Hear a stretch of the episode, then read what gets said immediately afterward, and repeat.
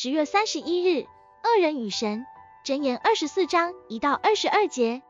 你宁愿在运动场上反败为胜，还是反胜为败？人生的路上，谁又是真正的胜利者？能够获得生命的桂冠？在社会上，恶人又是似乎很值得人羡慕。他们有权有势，虽然作恶多端，但也似乎没什么后果。一和十九节告诉我们，不要羡慕恶人，也不要与他们为伍，因为他们一时间似乎能避过惩罚，但最后必定倾覆。就像在运动场上，尽管恶人暂时领先，但比赛结束的时候难逃落败的结果。反之，一人的道路有时难免崎岖，但最终会获得胜利。人生就像建造房屋，如果以智慧为根基，这座房子可以稳固且充满各种珍宝。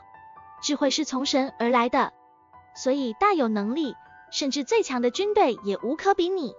因此，依靠暴力是愚蠢的。依靠神的引导才是明智之举。十一到十三节可做两种解释：第一是被拉到死地的人，是指被恶人欺压的弱势人士，对这样的人，我们不该袖手旁观。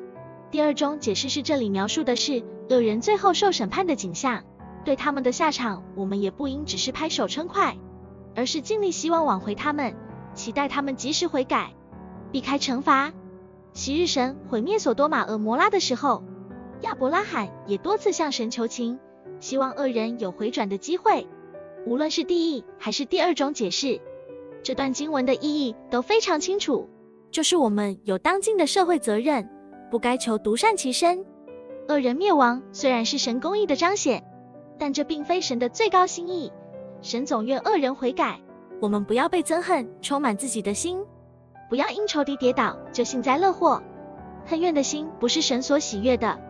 结果，我们反而成为神所追讨的对象。生活在这个充斥着罪恶的世界，我们不仅要洁身自爱，更有责任帮助别人认识神，遵行主道。我们因为恶人悔改而高兴。